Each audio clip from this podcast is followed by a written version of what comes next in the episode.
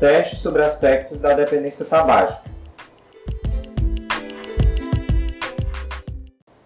Antes de iniciarmos com as orientações, vamos fazer um teste.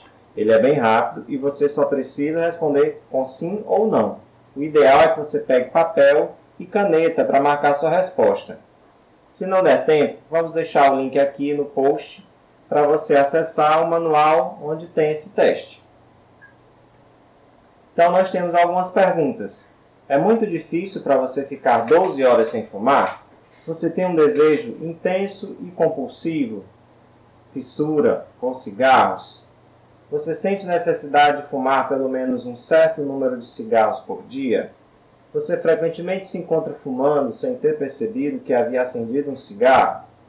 Você associa o ato de fumar com outros comportamentos, tais como tomar café ou falar ao telefone? Você já passou, por acaso, um dia inteiro sem fumar? Você fuma mais depois de ter uma discussão com alguém? fumar é um dos prazeres mais importantes da sua vida, o pensamento de nunca mais fumar o torna infeliz? Então responda sim ou não para essas questões. Realizando o teste, vamos verificar qual é o seu tipo de dependência. Se para as questões 1, 2 e 3 você marcou sim, em duas ou as três opções você é fisicamente dependente do cigarro. Se nas questões 4, 5 e 6 você marcou sim, em duas ou as três opções, você está fazendo associação de comportamentos envolvendo o ato de fumar.